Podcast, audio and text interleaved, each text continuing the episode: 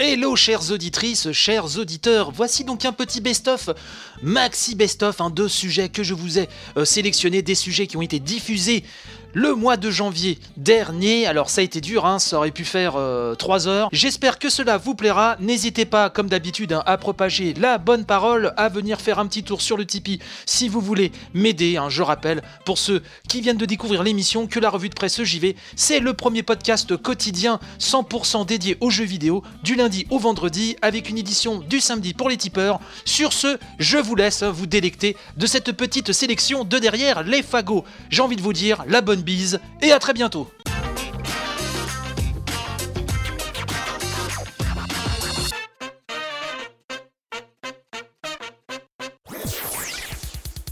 Une fois n'est pas coutume, je vais vous parler d'une émission qui date d'il y a quelques mois. Cette émission, qui existe toujours, hein, bien sûr, euh, s'appelle Les chemins de la philosophie. C'est animé par Adèle Van Rett sur France Culture. Et une émission qui existe toujours, hein, bien évidemment, mais euh, qui, euh, fin septembre, s'est attelé euh, à la philosophie des jeux vidéo sur une série de 4 épisodes de, 50 minutes à peu près.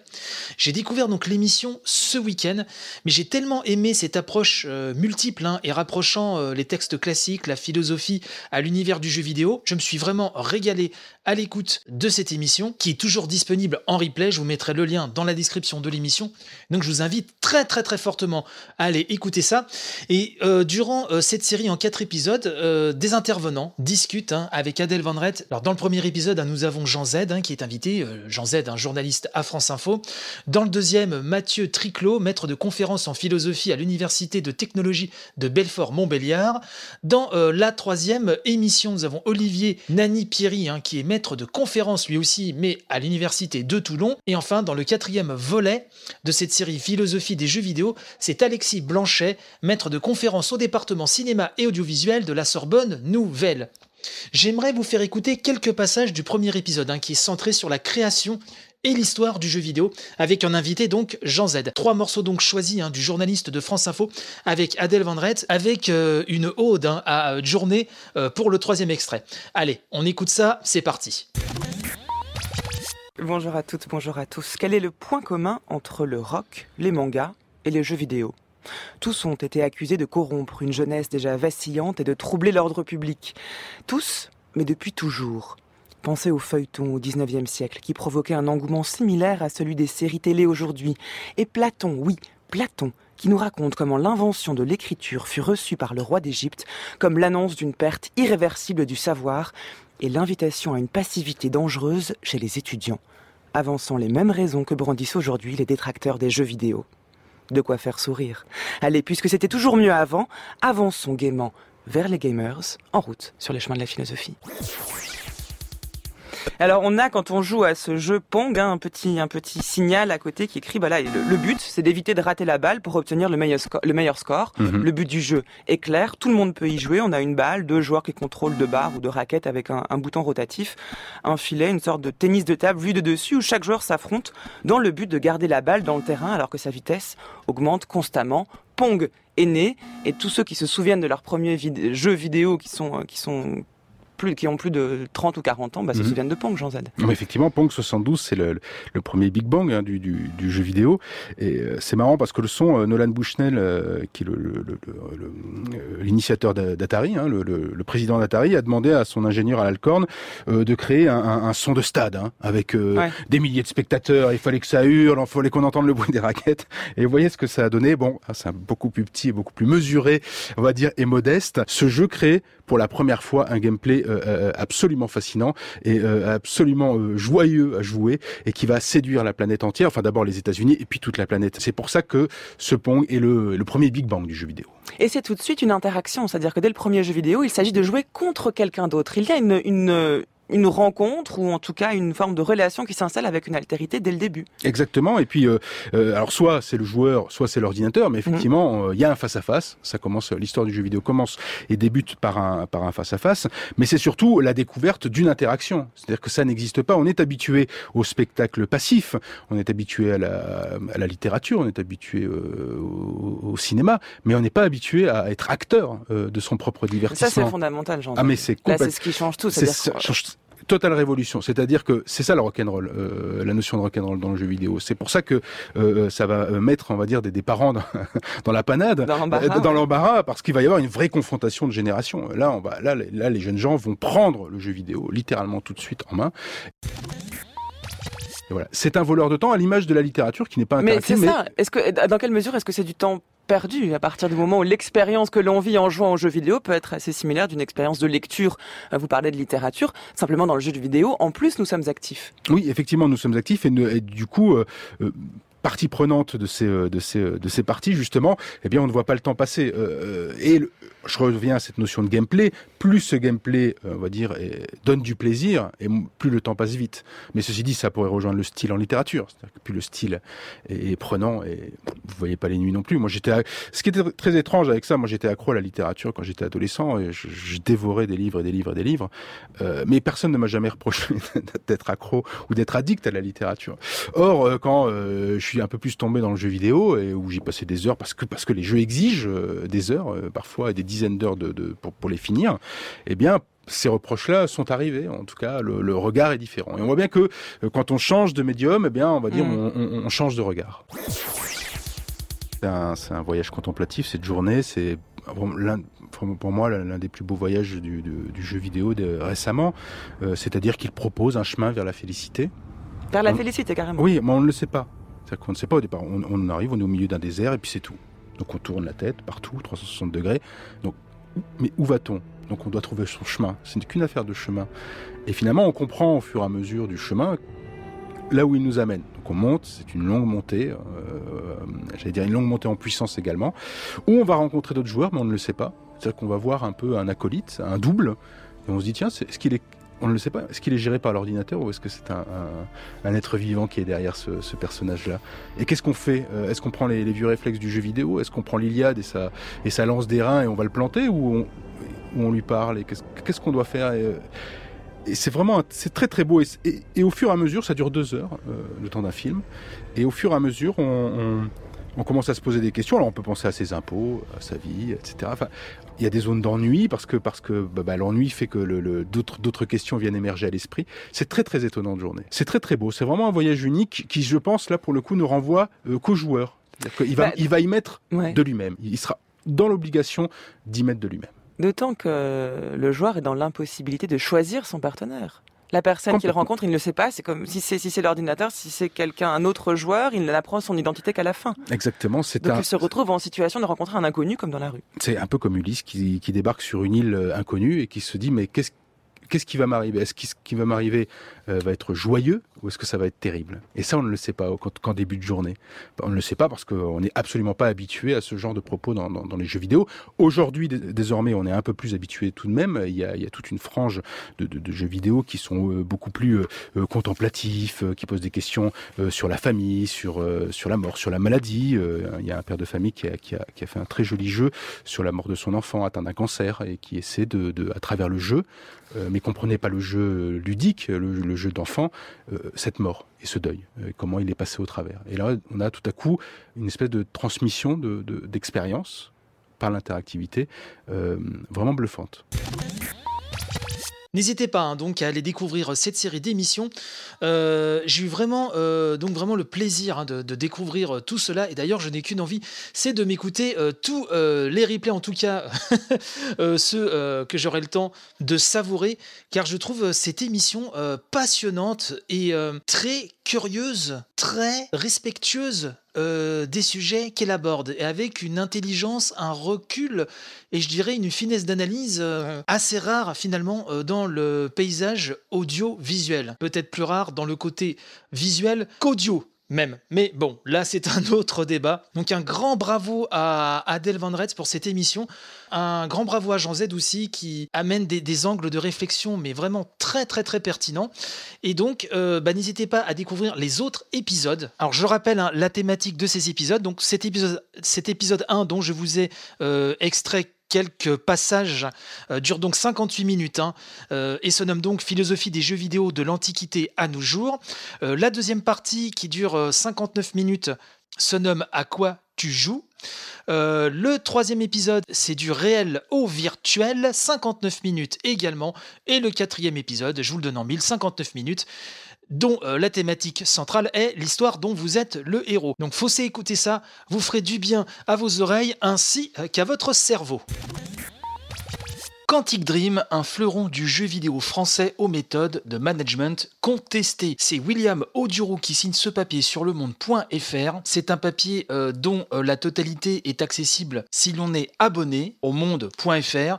Et je remercie euh, l'auditeur abonné qui m'a fait parvenir ce papier. Alors bien sûr, le but n'est pas de vous lire l'intégralité de cet article pour ne pas pénaliser son auteur ni sa rédaction, mais le sujet est suffisamment euh, sérieux, suffisamment grave. Il fallait que je vous en parle, puisque après avoir lu cet article, il y a quand même des choses qui m'ont euh, assez interloqué. Il faut savoir que c'est une enquête hein, qui a été faite par Le Monde, bien sûr, mais également par Mediapart et Canard PC. D'ailleurs, chacun des sites hein, euh, liés à ces rédactions propose donc un papier Il me semble même que du côté euh, de Canard PC et Mediapart, c'est une grande enquête en plusieurs volets concernant les conditions de travail dans le jeu vidéo. Hein, si je ne fais erreur, vous me contredirez, hein, sinon sur les réseaux sociaux. Une intention euh, tout à fait louable qu'on ne peut que euh, saluer. Donc, le monde.fr nous dit que Quantic Dream, donc qui je le rappelle hein, est le studio de David Cage, dont on attend le prochain Detroit Become Human, euh, le studio est décrit par une quinzaine d'ex et actuels salariés interrogés par le monde hein, comme une société caractérisée par une culture d'entreprise toxique, une direction aux propos et attitudes déplacées, des employés sous-considérés, des charges de travail écrasantes et des pratiques contractuelles douteuses. C'est ce que nous dit donc le papier. Papier qui poursuit son président et fondateur David de Grutola, dit David Cage, Légion d'honneur 2014, et son directeur général délégué Guillaume Jupin de Fondomière, médaille de l'Ordre du Mérite 2008, par ailleurs cofondateur et ancien président du syndicat national du jeu vidéo, se disent très surpris, choqués et indignés par ces accusations. Selon des informations du Monde qu'ont également obtenu Mediapart et Canard PC, cinq anciens collaborateurs ont porté plainte au printemps 2017 contre Quantic Dream et l'un de ses salariés pour photomontage des dents. L'histoire remonte au mois de février 2017, nous dit euh, William Oduro, quand un responsable hein, euh, de l'informatique consulte un mail collectif et illustré d'une photo euh, truquée le mettant en scène. Un montage hein, qui apparemment n'est pas un coup d'essai puisque quelques 600 euh, photomontages stockés hein, en accès libre sur le serveur de Quantic Dream seraient disponibles hein, à qui veut euh, les regarder avec donc des montages dégradants visiblement pour les salariés. Les noms des fichiers ne sont pas en reste avec des jeux de mots très douteux dont je ne vous dirai pas la teneur ce matin, puisque certains sont extrêmement grossiers, et je sais que beaucoup d'entre vous m'écoutent euh, avec leurs enfants. Donc suite à cette découverte hein, euh, de ces photomontages, donc des salariés portent plainte. Hein. le principal auteur de ces images, nous dit Le Monde, est un délégué du personnel qui a donc reçu un avertissement de sa direction et a fait l'objet d'un rappel à la loi par la justice. Après cette histoire, les dirigeants de Quantic Dream ont euh, par ailleurs diffusé une charte de bonne conduite, hein, nous dit-on.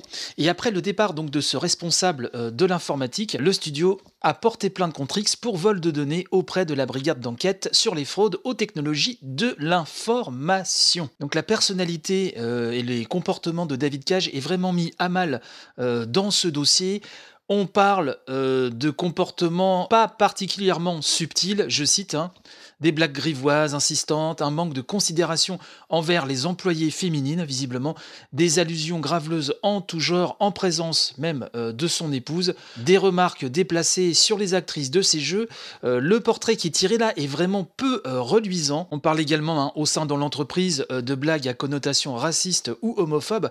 Bref, toutes ces accusations, si elles sont fondées, sont effectivement assez graves. Entre autres accusations, car il y en a beaucoup, et je vous renvoie donc à l'article hein, pour cela. Il est également question de la gestion des projets extrêmement chaotiques de David Cage. On parle de planning euh, vraiment euh, surchargé, de licenciements euh, brutaux, mais à contrario, le papier précise quand même que Quantique fait pourtant figure, un je cite, de bon élève pour le respect du paiement des heures supplémentaires.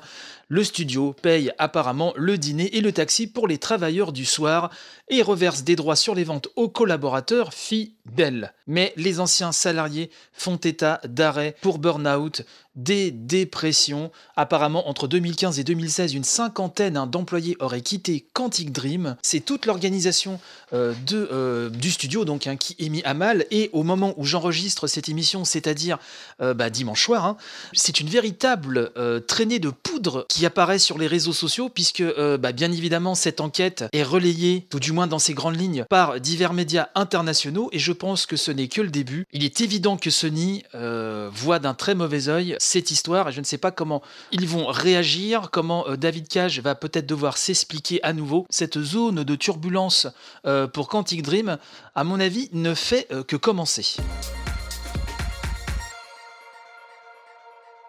Très très très délicat hein, cette affaire Quantic Dream. Nous en avions parlé hier, hein, je vous avais relaté ce que j'avais lu dans l'article du Monde. Entre-temps, euh, j'ai lu également euh, le papier de Canard PC, bien sûr, hein, que j'ai obtenu de manière tout à fait légale, hein, je tiens quand même à le préciser. un superbe boulot, et effectivement, quand on le lit, on se rend compte que la situation est très, très, très délicate. Avant toute chose, euh, j'aimerais euh, vous lire le communiqué, le communiqué de Quantic Dream, hein, qui est arrivé dimanche très très tard dans la soirée et j'avais déjà euh, fini d'enregistrer, j'avais déjà monté l'émission. Quantic Dream donc qui nous dit des articles publiés ce jour colportent diverses accusations sur Quantic Dream à l'encontre de son management et de ses employés. Nous réfutons catégoriquement l'ensemble de ces accusations. Une plainte a déjà été déposée il y a plusieurs mois et d'autres plaintes suivront. Nous invitons à prendre connaissance des réponses de la DUP et du CHSCT aux questions qui leur avaient été posées par les journalistes avant parution des articles. Les conduites ou pratiques inappropriées n'ont pas leur place chez Quantic Dream. Nous avons pris et prendrons toujours celles-ci très au sérieux. Nous respectons chaque collaborateur de Quantic Dream et il est de la plus haute importance pour nous de maintenir un environnement de travail respectueux et propice à l'épanouissement de notre passion pour la création de jeux vidéo. Après avoir lu le papier de Canard PC, car je rappelle que cette enquête hein, a été effectuée par Mediapart, Canard PC et Le Monde, et depuis relayée hein, par la presse internationale, on peut lire des choses assez euh, terribles. Et effectivement, euh, sur le papier de Canard PC que je vous invite euh, à lire, je crois que c'est que 2 euros, il me semble, euh, pour le débloquer. Euh, on peut trouver des, vraiment des, témoignages vraiment qui, glacent le sang et qui me fait dire qu'effectivement, il vaut mieux lire ce papier, plus celui du Monde hein, hier. Il faut plus que jamais lire ces papiers-là de manière légale, hein, je le précise, avant de crier fatalement à l'acharnement ou au coup monté, puisque sur Twitter, la cour de récré a démarré, ça se fight de part et d'autre. Alors je ne dis pas qu'il y a d'un côté les gentils, de l'autre côté les méchants. C'est pas le, problème. À la limite, je veux même pas le savoir. Euh, ça donne une image quand même déplorable euh, du milieu, surtout pour une affaire aussi grave que celle-ci et qui, je pense, ne concerne pas que Quantic Dream. Enfin, je pense ça, j'en suis certain. Mais euh, ce que je veux dire par là, c'est à travers cette enquête, il me semble que d'autres studios ont été également visés. Euh, par cette grande enquête. Les jours prochains euh, nous dirons si euh, j'ai raison sur ce coup ou pas. Mais je pense qu'il est important de garder son calme, ne pas confondre enquête et tribunal. Arrêter de jeter du discrédit sur ces journalistes qui font leur métier et d'un autre côté, ne pas non plus surenchérir en disant que chez Quantique ils sont tous pourris, que c'est tous des enfoirés. Non, je pense qu'il faut faire la part des choses. Il y a très certainement des personnes au comportement nauséabond si euh, effectivement, tout ce que j'ai lu dans ces enquêtes s'avère vrai et je ne vois pas pourquoi ça ne serait pas le cas puisque jusqu'à preuve du contraire, quand ce sont des, des journalistes assez sérieux et qui font euh, bien leur travail. Donc, il va y avoir des jugements. Euh, cette enquête, comme je vous le disais, concerne probablement d'autres studios. Donc, il faut se calmer un petit peu et c'est dommage que ça tourne encore à la foire d'empoigne, pardon, au règlement de compte sur les réseaux sociaux. Euh, quand c'est des petits dramas très nombrilistes hein, sur la presse, jeux vidéo, encore bon. Concernant cette enquête sur Quantic Dream, je pense qu'il faudrait que chacun garde un petit peu son calme et cesse de tirer à boulet rouge euh, sur, entre guillemets, je dirais le camp d'en face, des camps qui se créent comme ça en plus euh, de manière totalement euh, parfois infantile. Bref, ceci étant dit, Sony a réagi aux accusations hein, euh, portées contre le studio Quantic Dream et c'est Gameblog qui nous rapporte ça et qui nous dit qu'après les graves accusations portées contre le studio français Quantic Dream, Sony France a tenu à réagir après une sollicitation donc de Gameblog. Hein. La réaction de Sony, nous dit Gameblog, est on ne peut plus légitime puisque comme on le sait, il est un soutien financier de poids pour le studio dirigé par David Cage, dont le prochain jeu Detroit Beacon Human est normalement prévu pour une sortie ce printemps. Gameblog a donc demandé hein, à la branche française de Sony euh, quel était son point de vue sur la situation, et la réaction officielle de Sony est la suivante, hein, je vous la cite. En tant que studio de développement indépendant, Quantic Dream est responsable de sa politique sociale et salariale. Plus globalement, nous attendons de nos fournisseurs et partenaires qu'ils se conforment aux lois et usages en vigueur dans leur pays. Nous n'avons pas d'autres commentaires. Donc voilà qui est assez euh, direct, qui est assez bref, mais... Euh, qui ne manque pas de sens euh, quelque part. Pas mal de choses se passent et je le répète, il faut savoir raison garder face à cette, pour utiliser une, une expression un petit peu désuète, il faut savoir raison garder face à tout cela, euh, se renseigner, surtout lire les papiers en question, pas juste des extraits. Donc le but n'est pas de charger euh, gratuitement et d'en rajouter des caisses euh, sur la tête de Quantic Dream, mais en même temps, je trouve ça grave de discréditer directement une enquête de journaliste. Je pense que les deux extrêmes sont très mauvais. Il faut se faire sa propre opinion et surtout débattre d'une manière la plus courtoise possible et de manière intelligente, j'ai envie de dire. C'est vrai que l'intelligence ne se trouve pas partout euh, sur Internet, nous sommes bien d'accord. Ce déballage là sur Twitter, comme d'habitude, euh, devient un petit peu fatigant et surtout discrédite certains combats qui ont besoin d'être menés euh, jusqu'au bout. Voilà ce qu'on pouvait dire aujourd'hui pour Quantic Dream. J'essaye de le faire calmement. Je vais être vraiment aux antipodes du sensationnalisme. Là, j'essaie de vous retranscrire un petit peu pêle-mêle, certes, mais ce qui se passe un petit peu sur cette affaire. Vous m'avez compris, je pense. il est temps de passer à la suite.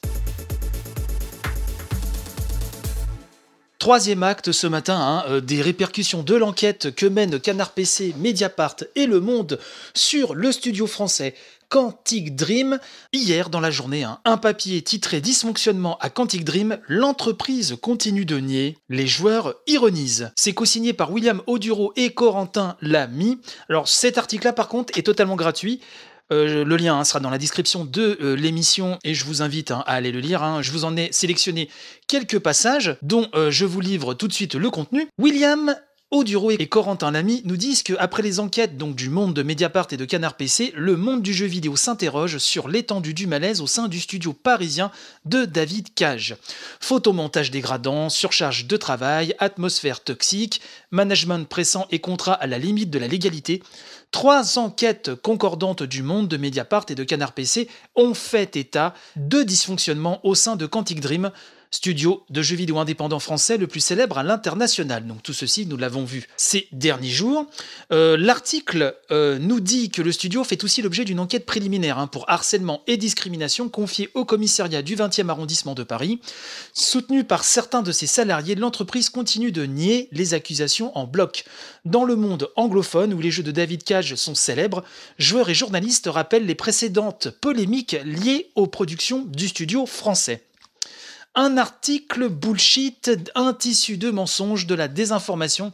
Quelques salariés ou anciens salariés hein, ont attaqué les accusations portées euh, dans la presse contre l'entreprise. Les faits relatés par Le Monde, hein, euh, confirmés par l'enquête menée en parallèle par Mediapart et Canard PC, sont qualifiés donc de tissus de mensonges par un autre employé, Pierre Tovel. Selon les informations du Monde, les dirigeants de Quantic Dream ont invité leurs employés à les défendre publiquement. Sur le forum Resetera, vous savez, on en avait euh, pas mal parlé, notamment, je pense, euh, oui, si je me souviens, dans la première grande revue de presse JV, le numéro 3 arrive bientôt d'ailleurs, du forum Resetera, hein, qui est né du scandale qui avait entaché euh, le célèbre forum NeoGAF.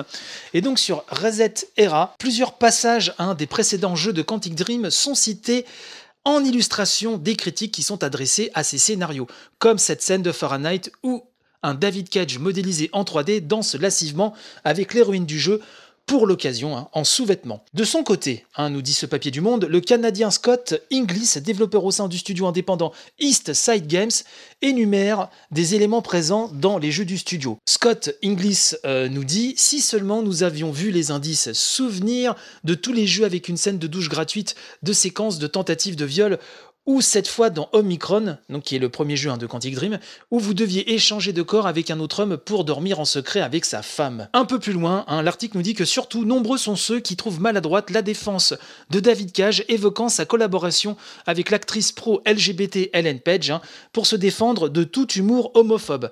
À l'image de Kirk McKind, journaliste entre autres pour Eurogamer et The Telegraph. Il rappelle qu'en 2015, l'actrice avait intenté une action en justice contre Sony, l'éditeur de Beyond Two Souls, à cause de la présence dans les fichiers du jeu d'une modélisation 3D de son corps nu. J'aimerais, avant de passer à la suite, vous prévenir, mais je mettrai un petit disclaimer hein, avant la grande revue de presse JV numéro 3.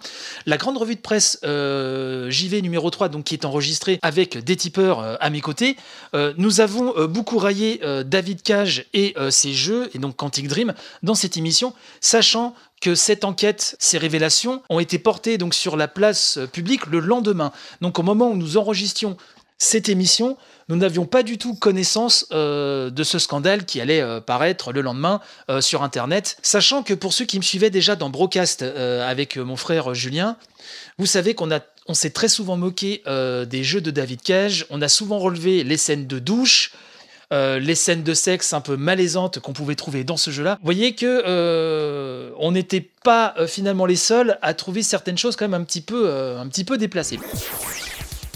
En plus hein, de son enquête plus précisément hein, sur Quantic Dream avec Le Monde et Canard PC, en tout cas avec Canard PC et qui a été aussi effectué par Le Monde, Mediapart revient également sur les conditions de travail dans le jeu vidéo. C'est une enquête beaucoup plus, beaucoup plus pardon, globale sur ce qui se passe dans le milieu de l'industrie vidéoludique en France. N'étant pas abonné à Mediapart, je remercie Gamecult.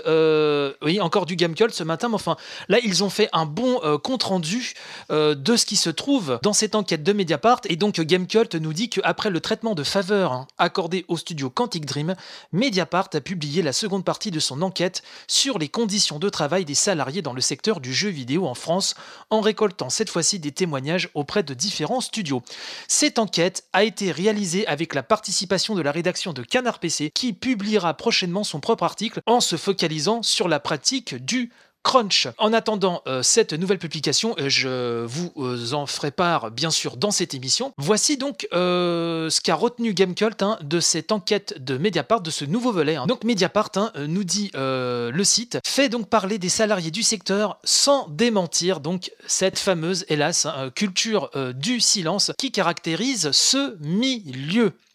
Un employé français d'un grand nom français, justement, d'un grand, grand studio qui veut rester donc anonyme, comme les autres intervenants hein, euh, de cette enquête, euh, dit même dans, alors je cite, hein, même dans cette position, j'ai peur de me faire dégager du jour au lendemain si je critique ouvertement le système, alors que mon entreprise actuelle n'est pas la plus dure. Donc on nous dit que caractérisant la fin de cycle de production dans le meilleur des cas, l'éternel problème de crunch est le premier point sur lequel s'attarde l'article de Mediapart. J'ai l'impression qu'il n'y a que dans les boîtes mondiales comme Ubisoft que tu peux avoir des conditions de travail acceptables.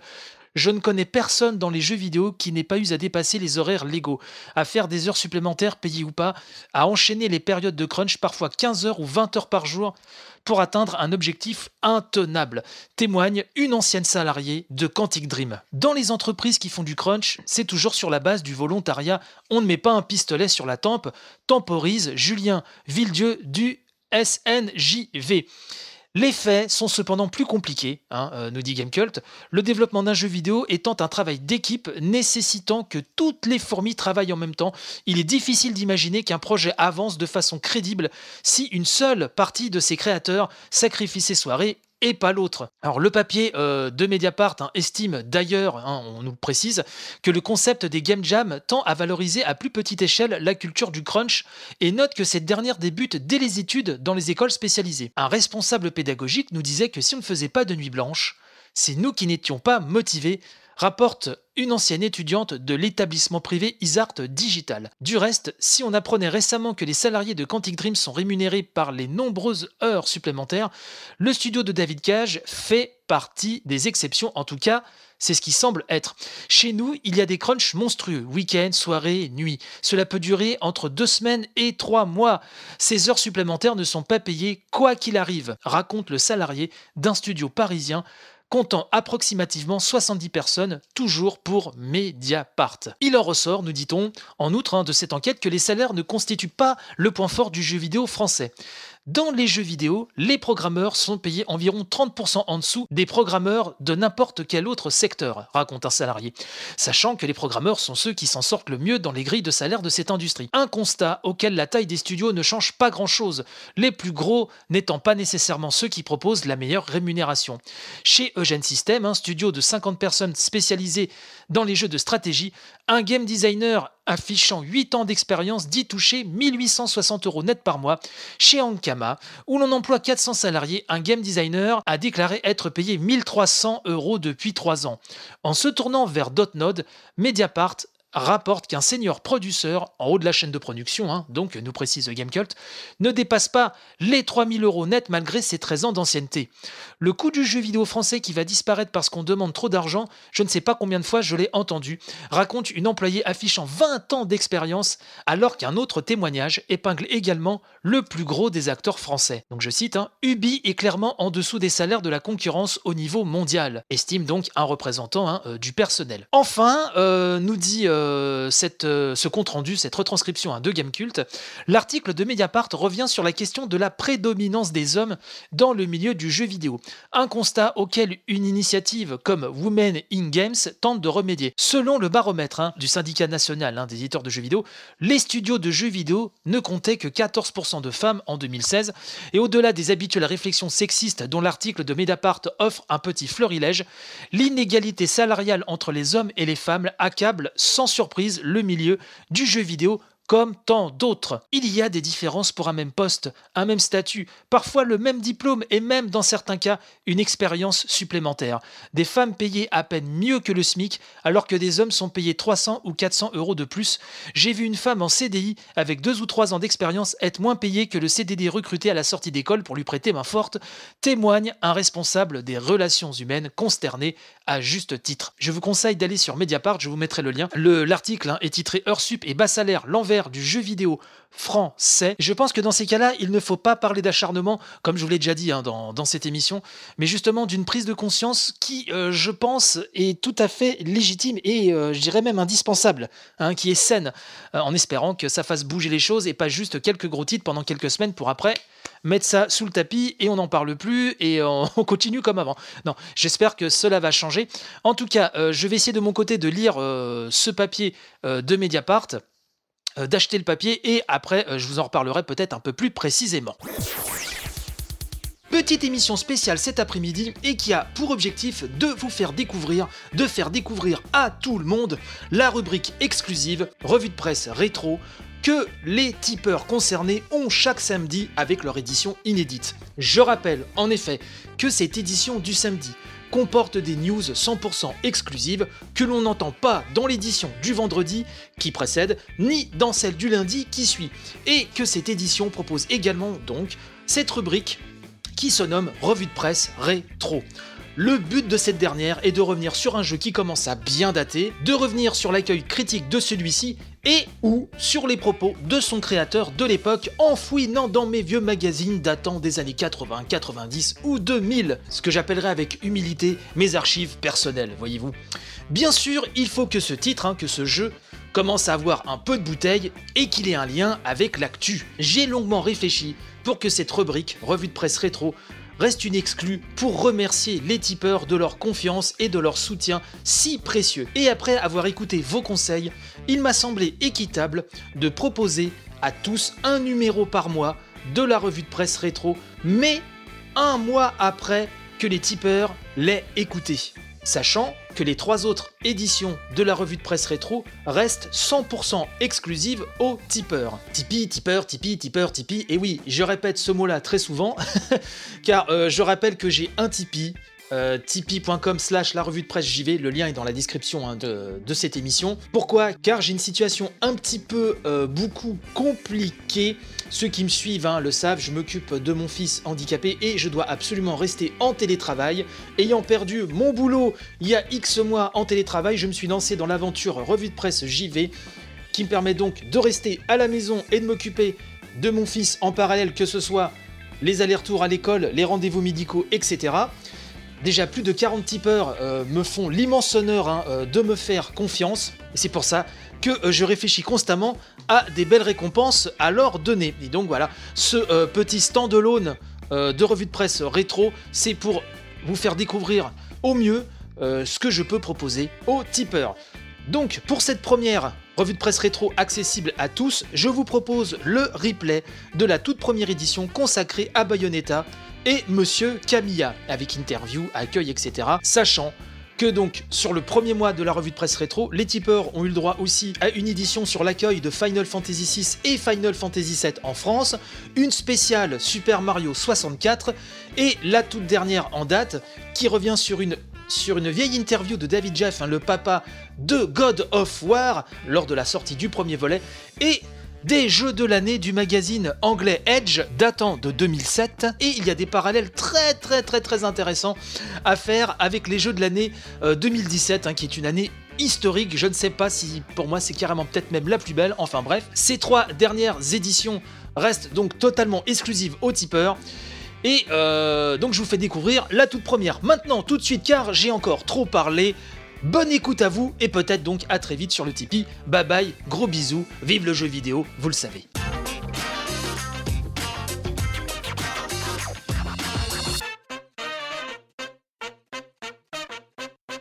Spécialement pour vous, chers tipeurs du samedi, j'aimerais tester une nouvelle rubrique. Alors, je ne sais pas du tout si ça va marcher ou pas, à vous de me le dire. J'aime bien l'idée. Cette nouvelle rubrique, hein, euh, sous le signe du rétro, mais attention, pas du rétro classique en reprenant euh, un vieux jeu, une vieille série. Non, là, on est dans la revue de presse JV.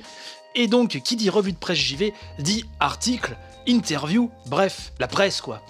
Et j'ai envie de revenir en fait euh, sur un jeu hein, qui commence à bien dater, euh, de revenir sur l'accueil critique de celui-ci ou les propos de son créateur à l'époque. Bien sûr, il faut que ce titre, euh, qui commence hein, donc à avoir un peu de bouteille, ait un rapport avec l'actualité. Et pour ce premier essai, euh, j'ai jeté mon dévolu sur le tout premier Bayonetta du turbulent Hideki Kamiya. Car après là, l'annonce du troisième volet euh, prévu sur Switch, ainsi que d'une compilation des deux premiers volets sur cette même euh, machine, je me suis dit qu'il serait intéressant de replonger dans certaines déclarations du créateur japonais, actuellement co-président de Platinum Games, et puis voilà, de revenir euh, un petit peu là-dessus. Je pense que ça peut être très sympathique. Et pour ce faire, j'ai jeté mon dévolu sur deux parutions. Le Edge euh, de l'époque, donc le magazine Edge, un hein, magazine anglais fort connu, n'est-ce pas? Et un IG Mag. Alors, ceux qui me suivent hein, savent très bien que euh, j'ai fait partie de la rédaction d'IG Mag, mais là, le but n'est pas de me faire mousser, puisque je ne vais pas du tout citer un article, une interview euh, qui a été euh, donc de ma plume, mais euh, de celle d'un collègue. L'idée n'est pas de me mettre en avant, surtout que le magazine n'existe plus depuis belle lurette, comme vous le savez. Concernant Edge, peu de temps avant la sortie de Bayonetta, des propos d'Hideki Kamiya très intéressants avaient été relevés, notamment quand le célèbre magazine lui demande pourquoi il y a un mode very easy dans Bayonetta, puisque je le rappelle que Bayonetta, pourtant, qui a une image hein, très hardcore, hein, à plusieurs niveaux de difficulté, dont un very easy. Et comme je vous le dis à chaque fois, je trouve que c'est une très bonne idée d'ouvrir la porte à tout le monde. Si seulement Cuphead aurait pu avoir un very easy, ça aurait été super. Enfin voilà, là c'est un autre débat.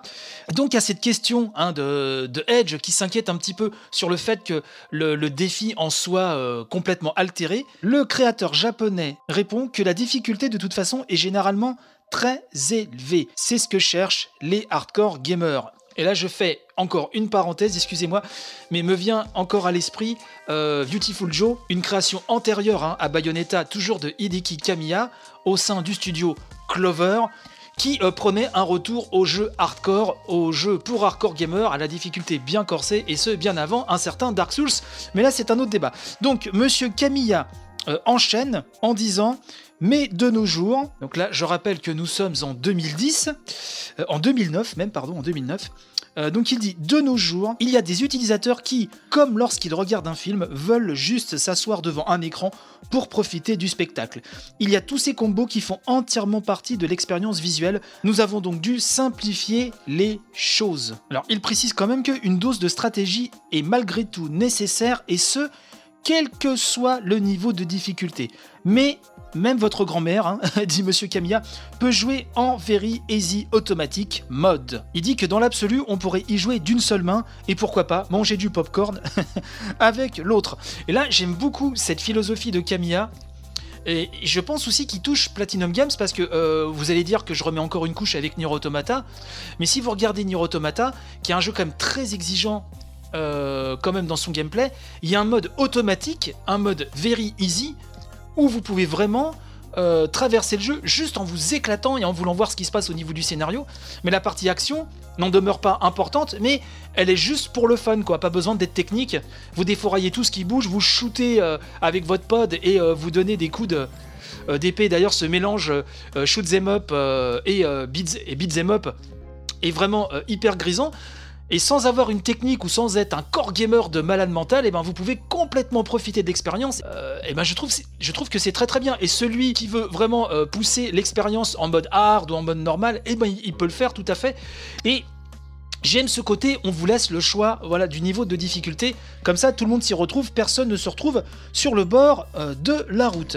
Alors ce même article hein, euh, dans, dans Edge demande à Camilla ce qu'il pense au niveau de la violence. Hein, parce que c'est vrai que au-delà de son côté hyper sexy, hein, à la limite, euh, j'allais dire de l'érotisme, mais on est même parfois carrément dedans, euh, de Bayonetta, c'est vrai que c'est un jeu aussi extrêmement violent, mais c'est une sorte de violence complètement, je dirais, grand guignolesque, très caricaturale.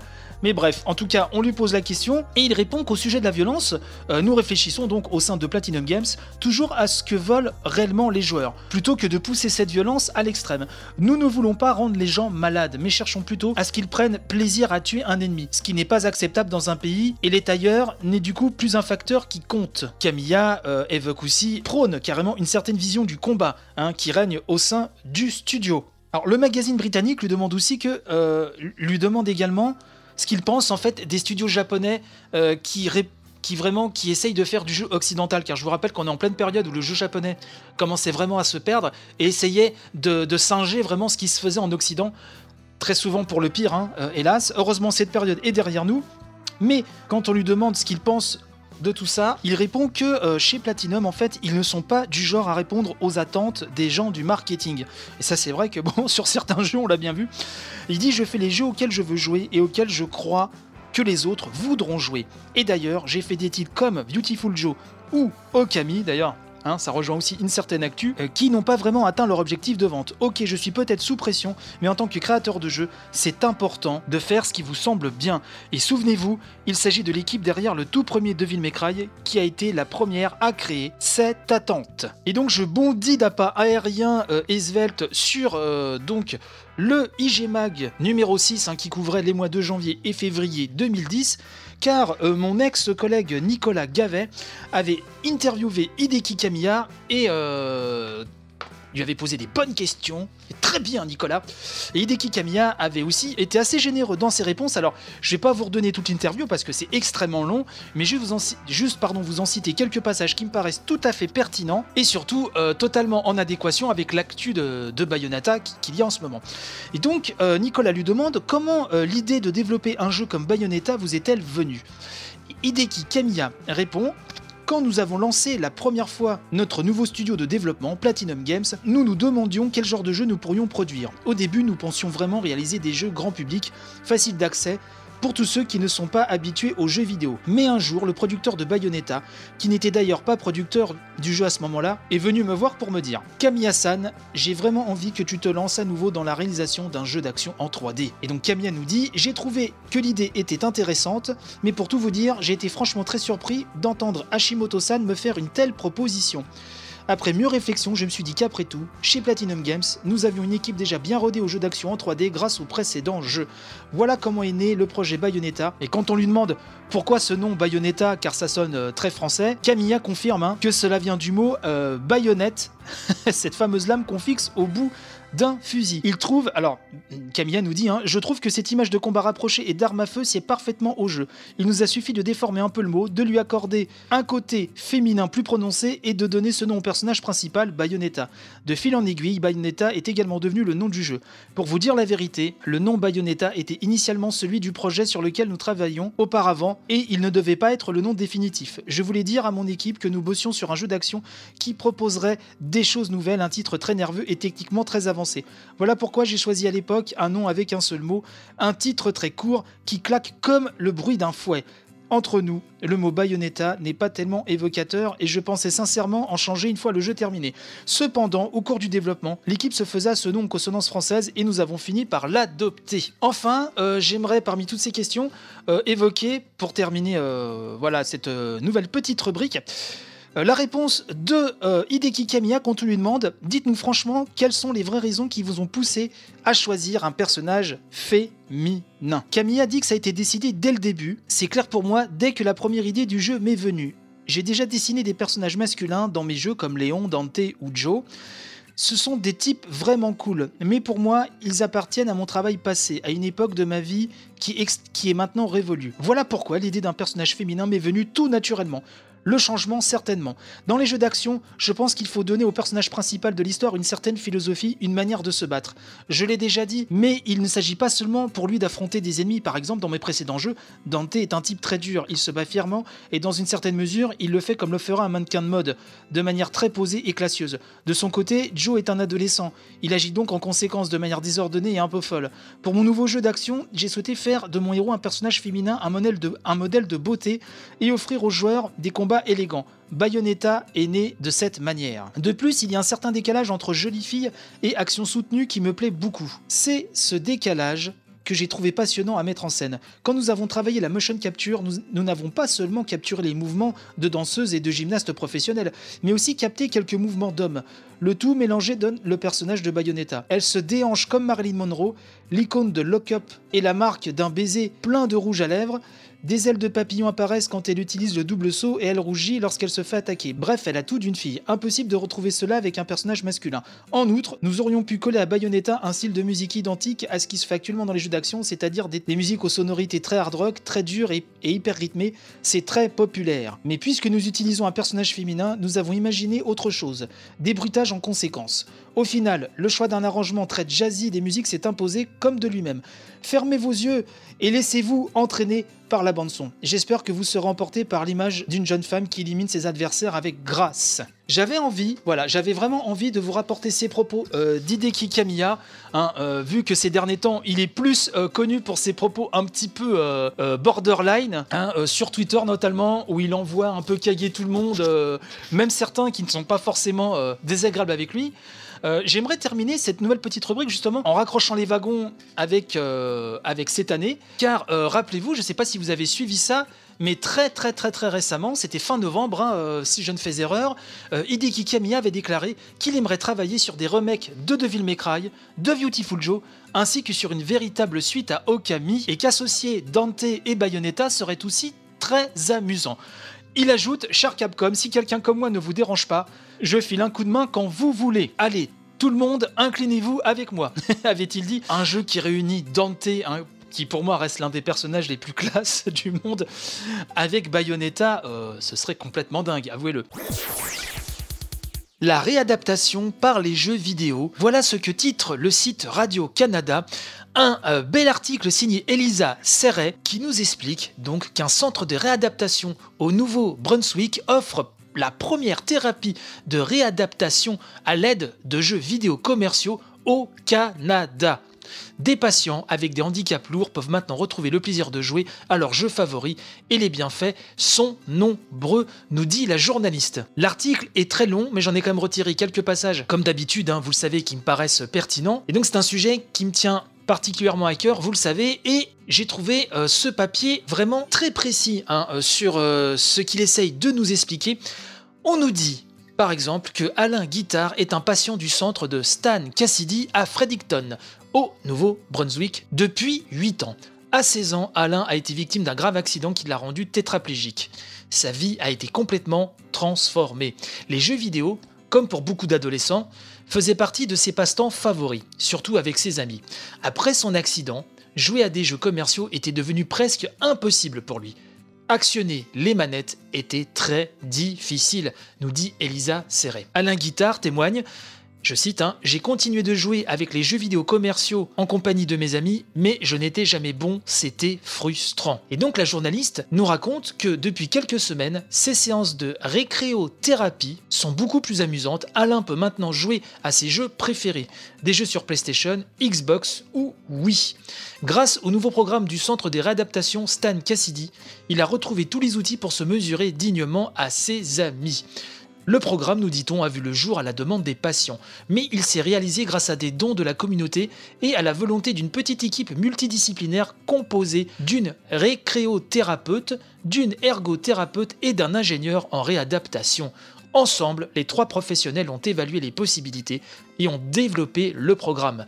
Des jeux vidéo adaptés pour les personnes avec des handicaps existaient déjà, mais ces jeux n'étaient pas des jeux commerciaux, des jeux que tout le monde connaît et auxquels on peut jouer en ligne. Laura Holford, hein, la récréothérapeute, nous dit les patients voulaient jouer en ligne avec d'autres personnes, mais ils ne pouvaient pas. Pour eux, c'est une façon de socialiser, c'est très important pour leur morale. Et donc l'article poursuit en nous expliquant qu'en se basant sur des jeux existants, hein, les jeux commerciaux les plus populaires, l'ingénieur en réadaptation Josh Keys avec ses patients, transforme les manettes pour qu'ils puissent jouer ou confectionne des outils entièrement adaptés aux jeux choisis par ses patients. Dans le cas d'Alain, il lui a créé un petit appareil qu'il met entre ses dents. Cet appareil lui permet de jouer à des jeux de tir, donc je suppose des FPS. Chaque fois qu'il mord dans l'appareil, il peut tirer sur les cibles dans le jeu. Ainsi, sous son coude, l'ingénieur lui a installé un bouton sur lequel il peut presser et faire pivoter ses personnages. La récréothérapeute, elle, veille au développement de ses patients. Socialisation, motricité et bénéfices cognitifs et émotionnels, les bienfaits du projet sont nombreux, selon Laura Holford. Certains patients, nous dit-on, voulaient aussi simplement pouvoir jouer avec leurs jeunes enfants. Comme ils sont limités physiquement, jouer à des jeux vidéo est une autre façon pour eux de tisser des liens avec leurs enfants. Ce passage m'a particulièrement ému, je dois vous l'avouer. Euh, ce programme est le premier au Canada, nous dit l'article. Des réadaptations du genre existaient déjà en Grande-Bretagne et aux États-Unis, mais pas au Canada. Pour l'instant, une vingtaine de patients profitent du nouveau programme. Voilà, l'article est bien plus long que ça. J'en ai retiré, je pense, euh, l'essentiel.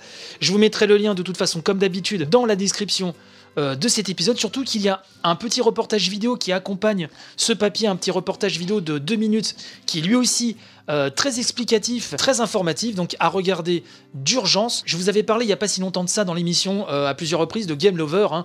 Game Lover, le blog euh, français qui s'adresse aux personnes de situation handicap voulant jouer à des jeux vidéo et avec des jeux vidéo critiqués, testés par des personnes en situation de handicap, des handicaps divers. Et je trouve ça absolument formidable, ce genre d'initiative. Et là, celle-ci euh, au Canada, je pense, euh, doit être suivie, doit être relayée et euh, doit faire tâche d'huile, si je puis dire. Je trouve vraiment ce programme totalement admirable. En tout cas, je vous invite à lire ce papier. Bravo à Elisa Serret, que je ne connaissais pas, de Radio-Canada, pour ce très joli papier, en espérant que d'autres initiatives du même genre se multiplient de par le monde.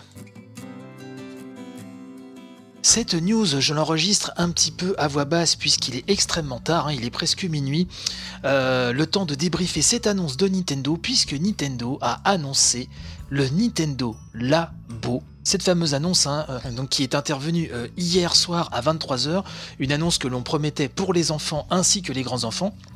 Et donc bah, c'est le Nintendo Labo, c'est un, plusieurs jeux Switch hein, qui se mêlent avec des constructions euh, en carton. Alors, quand je dis en carton, c'est pas dans le sens tout pourri, hein, c'est-à-dire qu'on plie des cartons pour construire des objets dans, euh, lesquels, plutôt, euh, c'est la fatigue, excusez-moi, viennent se poser les Joy-Con, la tablette, dans différentes configurations pour créer différents objets ludiques, des jouets vidéo. Et d'ailleurs, là, je trouve que le terme jouet vidéo prend tout son sens. L'idée de base hein, donc de Nintendo, le concept hein, fondateur, c'est trois approches principales qui sont construire, jouer et découvrir. Euh, ces accessoires en carton sont nommés Toy-Con, hein, euh, et ça se destine aux enfants entre 8 et 12 ans ainsi qu'à leurs parents. Euh, je pense que mon fils va devenir complètement dingue en voyant ça. En plus, mon épouse est vraiment férue de loisirs créatifs. Donc je pense qu'il y a des belles sessions à se faire et surtout euh, c'est disponible le 27 avril prochain. Euh, je vous l'avais pas dit, c'est le 27 avril prochain. Je vais revenir dans le détail des packs hein, dans, quelques secondes. Mais euh, j'ai trouvé cette présentation magnifique, ce que j'ai pensé bien évidemment à mon fils dans un premier lieu. Et dans un second temps, j'ai trouvé que Nintendo renoue avec ses origines. Alors pas de constructeur, pas de fabricant de cartes, mais de constructeur de jouets. là, on renoue donc avec l'une des origines de euh, Nintendo, et au regretté Gunpei Yokoi, hein, qui était un inventeur de génie. Je trouve ça absolument euh, génial. Pour euh, les packs en eux-mêmes, je vous le cache pas, j'étais directement là sur le site de Nintendo. Il y a deux kits. Il y a le multi-kit, nommé Toy-Con 1, donc c'est le multi-kit. Euh, où là on pourra construire différents objets qui sont une voiture téléguidée, une canne à pêche, une maison. On peut interagir de différentes manières pour faire apparaître des petites surprises euh, à l'écran qui est enclenché dans la maison. Une moto. Alors ça c'est assez génial parce que le guidon, euh, vous, construisez le guidon et vous avez la tablette qui est, qui est vraiment encastrée dans le guidon. C'est complètement fou. Un piano. Et donc vous avez tout le matos hein, pour construire ces objets dans lesquels, je le répète, hein, euh, se posent à différents endroits, donc euh, les Joy-Con et euh, la tablette. vous avez donc le deuxième pack qui s'appelle Kit Robot. Vous avez un jeu, donc une cartouche hein, vous mettez dans vos Switch, dans votre Switch pardon, où vous incarnez un robot et vous l'incarnez comment? C'est-à-dire vous construisez donc avec le carton une sorte de, sac à dos, une sorte de, jetpack. je ne sais pas comment on pourrait le, le nommer et euh, vous tirez avec un système de cordes et de poulies. Alors je sais pas comment ils ont fait ça, vous tirez sur les Joy-Con et euh, vous effectuez les mouvements du robot. Donc on est entre le jouet vidéo, entre le motion gaming. Euh, je trouve ça absolument fantastique. Bien évidemment, ça prend un intérêt tout particulier si vous avez des enfants qui sont en âge de jouer. Bien sûr, si vous êtes sans enfants, adulte, bon, effectivement, là, l'intérêt est moindre. Mais je pense que pour les parents et ceux qui m'écoutent qui sont parents, on trouve ça quand même assez. Euh, ah, moi, je trouve ça fantastique. J'ai qu'une hâte, c'est qu'on joue en famille euh, avec euh, ces Nintendo Lab, Labo. Je suis vraiment conquis, vraiment conquis. De toute façon, il n'y a pas à être déçu, parce que Nintendo avait vraiment annoncé ça comme un produit destiné aux enfants. Et là-dessus, je trouve ça, je trouve l'idée très belle. Alors, au niveau du prix, euh, c'est peut-être là où ça pêche un petit peu, c'est que apparemment j'ai vu euh, traîner euh, des, indications qui laisseraient entendre des prix, en dollars pour l'instant autour de, 70 et 80 dollars, ce qui me paraît un peu cher, sachant quand même que, alors pour chaque pack, hein, mais chaque pack contient un jeu en cartouche, et donc les constructions qui vont avec. Donc à voir. en tout cas, je trouve que c'est merveilleux et j'ai hâte de montrer euh, le, euh, la vidéo à mon fils demain. N'hésitez pas à me dire ce que vous en pensez euh, dans la dans le Discord, sur le compte Twitter, etc. N'hésitez pas. Merci encore donc à tous ceux qui sont passés sur le Discord. Il faut vraiment qu'on s'organise des événements comme ça pour commenter ensemble. Je trouve ça vraiment super, super convivial. C'est hier soir d'une voix de zombie que j'avais enregistré donc euh, mon petit compte rendu après euh, l'annonce donc de Nintendo Labo. Euh, je voulais vraiment vous donner tous les détails hier matin à la première heure. Les heures ont depuis passé. On a eu beaucoup plus d'informations et j'aimerais vraiment rendre hommage au site Nintendo Différence et à son rédacteur euh, Klaus qui euh, nous a fait un maxi pavé dont il a le secret avec tous les détails euh, qu'on a eu depuis, hein, les informations supplémentaires qu'on a eu sur ce Nintendo Labo. Et donc je vais m'appuyer sur cet excellent papier pour vous donner des informations supplémentaires. Donc ce bel article, hein, quasi un dossier, hein, pourrait-on dire, est titré Nintendo Labo, une nouvelle façon de jouer sur Switch à l'aide d'accessoires en carton. Donc Klaus nous dit hein, que la nouvelle expérience interactive pour la Switch a bien été annoncée, donc à 23h hein, hier, ou avant-hier plutôt pour vous. Euh, nous ne savions pas quoi nous attendre, nous dit Klaus, et Nintendo aura su surprendre en révélant Nintendo Labo, une série d'expériences interactives à destination de toute la famille, et principalement les enfants. Donc il précise, hein, comme je l'avais dit hier, qu'il y avait deux kits, le multi-kit et le kit robot, qui seront disponibles dès le 27 avril en Europe et le 20 avril aux États-Unis et au Japon. Le prix donc en Europe Hein, nous dit Klaus, devrait être vérifié chez les revendeurs, mais concernant les USA et le Japon, nous savons déjà que le multi-kit, donc le multi-kit, hein, c'est celui qui intègre énormément de montage à faire hein, euh, avec ses cartons et euh, donc énormément de mini-jeux, coûtera donc 69,99$ euh, et au Japon 6980 yens, et le kit robot où on dirige un robot à l'écran avec à l'aide de ses Joy-Con attaché à un système de poulies, enfin c'est assez impressionnant. Celui-ci sera vendu au prix de 79,99 dollars hein, aux États-Unis et 7980 yens au Japon. Ces kits hein, devront être combinés à la Switch et permettront de construire des structures qui pourront être animées avec les mécanismes et les technologies de la console. Je vous renvoie à la vidéo officielle de Nintendo que je vous avais mis en description dans l'épisode d'hier. Si j'y pense, hein, je vous la mettrai en description dans, l'émission euh, de ce matin. Et euh, donc on a de nouvelles précisions sur euh, les montages, sur les objets qu'on peut créer avec ces euh, packs de Nintendo Labo. Comme je vous l'indiquais déjà hier, vous pourrez réaliser un piano, une moto, un robot, une petite maison interactive. Donc tous ces objets, hein, je le rappelle, on y insère l'écran de la Switch pour la plupart et les Joy-Con. Klaus nous précise que le piano comportera 13 touches hein, et pour les faire fonctionner, il faudra donc insérer la Switch et le Joy-Con droit Hein, dans cet objet que vous montrez vous-même, ce qui permettra de composer des musiques. En jouant, la caméra infrarouge à détecteur de mouvement du Joy-Con droit détectera les touches sur lesquelles on appuiera et la note correspondante sera ensuite jouée sur le haut-parleur intégré de la console. Autre exemple, hein, nous dit Klaus, la possibilité de fabriquer un guidon pour contrôler une moto. Afin que le guidon fonctionne, il faudra y insérer un Joy-Con à chaque extrémité ainsi que la Switch au centre. Donc ce qui vous fait une sorte de guidon, hein, avec l'écran au milieu et les Joy-Con de chaque côté. Euh, et euh, donc Klaus nous précise que le but sera d'appuyer sur le bouton de démarrage, de tourner la poignée droite pour accélérer et de suivre le circuit de l'écran sur la Switch. Et ça, je ne sais pas ce que vous en pensez, mais ça va nous rappeler les joies de notre enfance. J'avais posté une fois sur, euh, sur mon compte Twitter, oh, il y a, maintenant peut-être deux ans, ce fameux jouet de, Tommy, il me semble, avec euh, cet écran lumineux, ce, tableau de bord à volant avec un écran lumineux, euh, où on devait effectivement diriger une petite voiture en, plastique, hein. et il y avait des lumières qui défilaient simulant une route. Enfin, ça nous a tous marqué, je dirais pour ceux qui sont nés dans les années, dans les années pardon, 70 ou 80.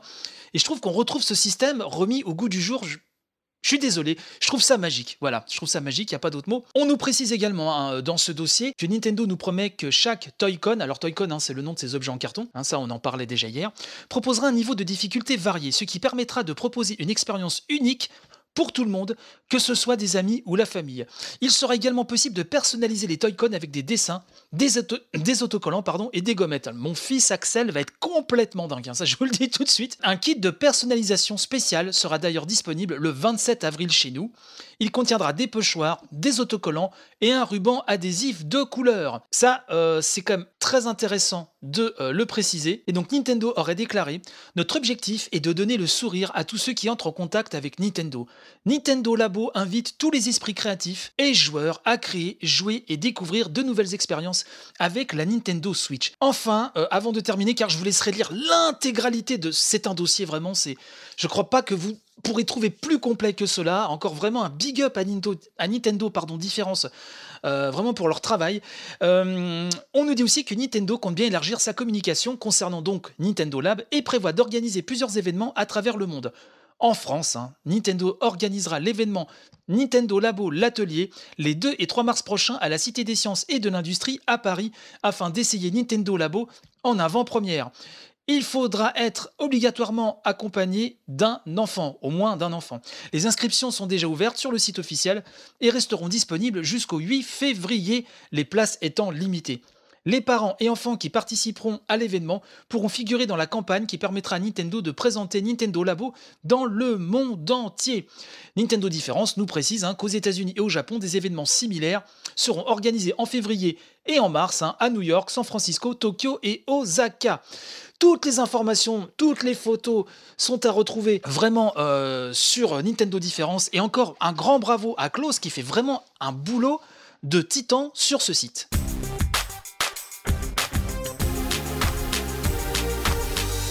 Breaking news, hein, comme disent les journalistes professionnels, puisque nous venons d'apprendre que suite à l'annonce hein, de Nintendo Labo, eh ben, l'action de Nintendo a grimpé un petit chouïa à la bourse de Tokyo, a même bien grimpé de 2,14%. Donc à l'ouverture hein, de la bourse de Tokyo pour euh, augmenter, un nous dit-on, jusqu'à 46 680 yens. Donc le marché réagit favorablement à ce Nintendo Labo. Voilà, c'était le petit point économique, euh, le petit plus hein, que je tenais à apporter. Ici Jean-Pierre Gaillard, hein, en direct du 77, je vous rends l'antenne.